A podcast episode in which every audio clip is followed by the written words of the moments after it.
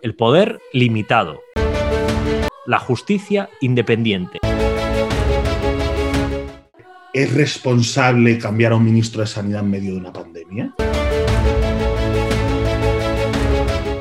Ahí ya no le hace falta polarizar porque, porque ya polarizan otros por él.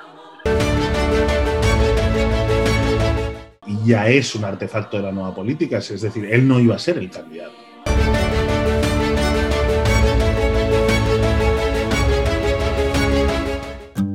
Vamos a hacer caso al señor Tezanos y a su CIS Flash. Sí, lo han denominado así, ¿no? Este CIS Flash. Flash, o el Flash. La encuesta Flash. Es que es fantástico. que, es que es- está hecha de hielo, tiene sabor limón. y- Bueno, y- me y parece, la- pero me parece y te divertidísimo. la-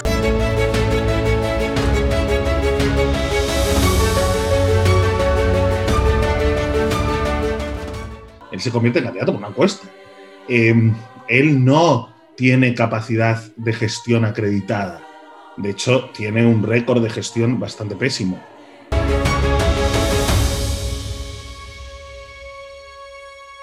Los derechos individuales es la base de todo el beneficio, el progreso y la democracia que disfrutamos. Y los nacionalistas atacan a todas esas cuestiones esenciales de nuestra convivencia. Un sector muy importante de la población que está callado y que no quiere decir lo que piensa y eso ha pasado durante los últimos 40 años porque si tú dices lo que piensas, estás muerto civilmente. Con ella si gana puede pasar lo mismo que pasó con Maragall. Yo voy a reducir mucho mis intervenciones si puedo porque estoy más perdido en el barco de la ropa.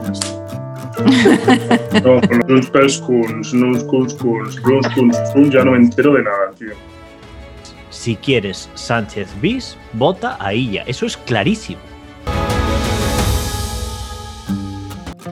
Para... Son el 14, ¿no? Sí, el 14.